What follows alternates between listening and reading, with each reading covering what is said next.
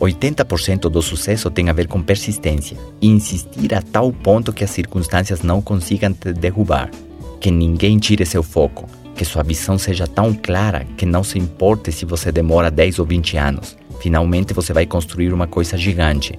Vai ser uma jornada espetacular. Você conhece pessoas que iniciam projetos com projeção de 20 anos? Famílias japonesas fazem planos e projetos para 100 anos.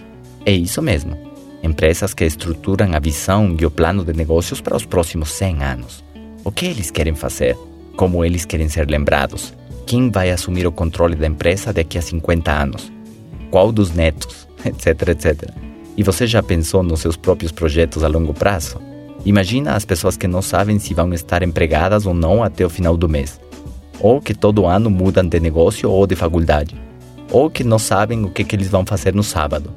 Essa inestabilidade, essa falta de compromisso faz com que muitas pessoas deixem tudo pela metade se você fez uma boa pesquisa da oportunidade que você quer abraçar, vai fundo e persista até conseguir resultados. Pense num campo de futebol, onde você descobriu que tem petróleo, e você inicia fazendo um buraco e vai ficando profundo. Você vai ficando cansado. De uma hora para outra, você decide parar de perfurar e começar num outro lugar. Perfurar um outro buraco. Pouco tempo depois, acontece a mesma coisa. E daqui a pouco você tem 15 buracos pelo campo todo e nenhum está te dando petróleo. Você gastou energia, recursos sem nenhum ou com pouquíssimo resultado.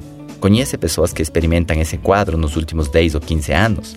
E se a gente pegasse um único buraco e muita determinação e persistência, perfurássemos até o final do mundo se for necessário? Tenho certeza de que íamos extrair muito petróleo.